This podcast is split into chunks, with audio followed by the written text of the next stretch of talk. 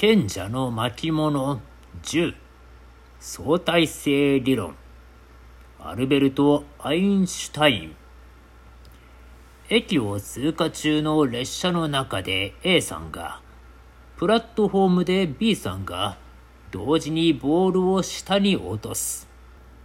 床までの距離はどちらも1メートル。A さんも B さんも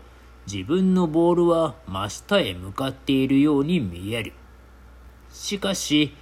列車の速度で進む A さんのボールを静止しているホームの B さんが見ると、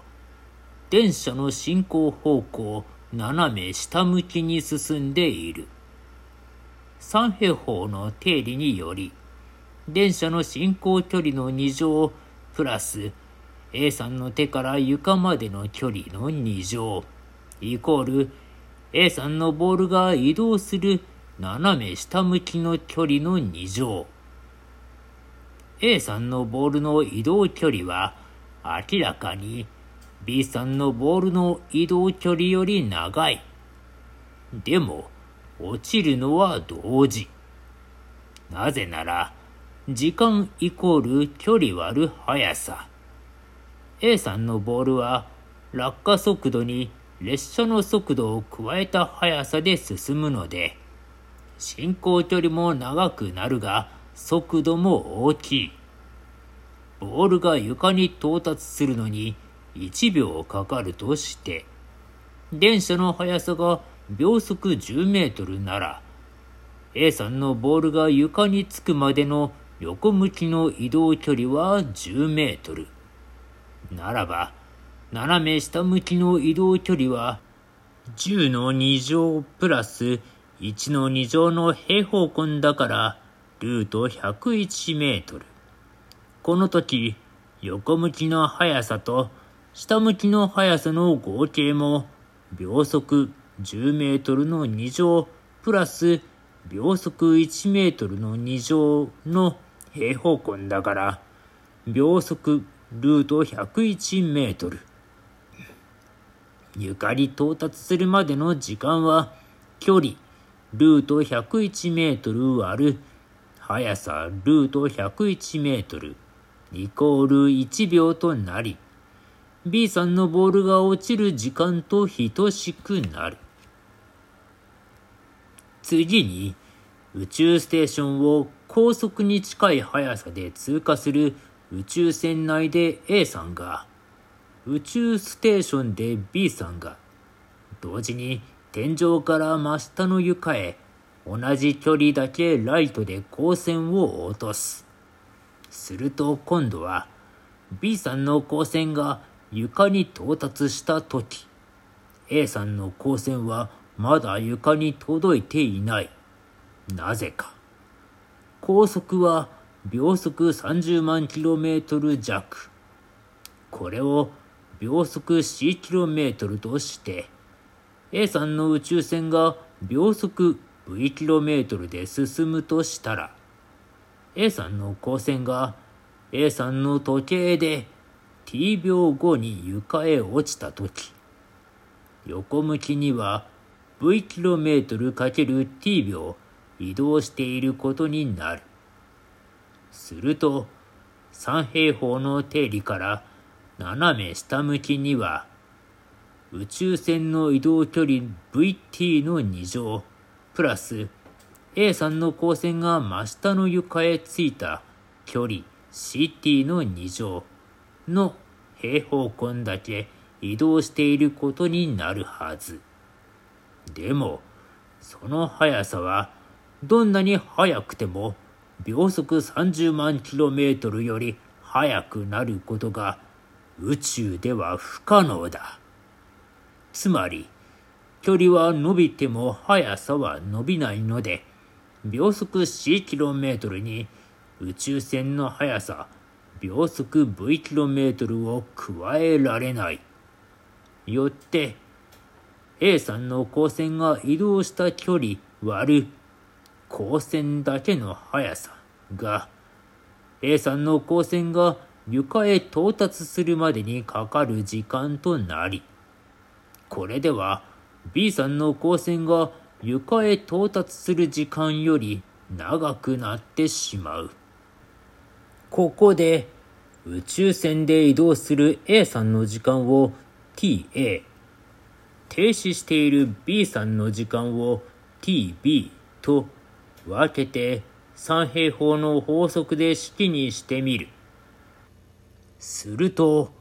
B さんから見た宇宙船の移動した距離の2乗、プラス A さんから見た光線が真下の床へ着いた距離の2乗、イコール B さんから見た A さんの光線が移動した斜め下向きの距離の2乗は、カッコ VTB の2乗プラス、カッコ CTA の2乗イコール、カッコ CTB の2乗となる。この式を変形すると、ta イコールルート、カッコ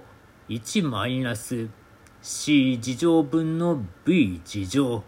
tb を表せるが、これは宇宙船の速度 v が大きくなればなるほど、A さんの時間 ta が B さんの時間 tb より小さくなる。すなわち遅くなることを示している。1905年、スイスの特許局に勤めていたドイツ生まれのユダヤ人、アインシュタインは、博士号取得のために提出した特殊相対性理論についての論文により、人類の世界観に変革をもたらすことになった。ニュートン力学は、宇宙に絶対的な時間と空間があることを前提に構築されていたが、電磁気学におけるマックスウェル方程式の発明と、光の不思議な性質の発見で、この前提は覆る。赤道上、地球の自転速度は時速 1700km。太陽からの光は太陽へ向かう位置の方が太陽から遠ざかる位置より速くなるはず。しかし、その差は測定されない。この事実から導かれる高速度普遍の原理をもとに、アインシュタインは科学的事実として、つまり数式による事象の原命として絶対的な時空間を否定した。代わりに光の速さが絶対的な尺度の王座へつくことになる。完成形の速度の違いにより時間は伸びて空間は縮む。さらに高速に近づく物質の質量は急速に増大して加速を抑え秒速30万 km に達することがないようブレーキがかかる質量の増大はエネルギーの増大となる E イコール MC 事乗これもアインシュタインが導いた結論の一つ。1916年、重力が質量による時空間の歪みであることを示すアインシュタイン方程式の完成とともに、一般相対性理論が発表される。不動の時空間は存在しない。時空間は歪み、ねじれ、消え去りもするものだった。これが数式の描く宇宙の実在。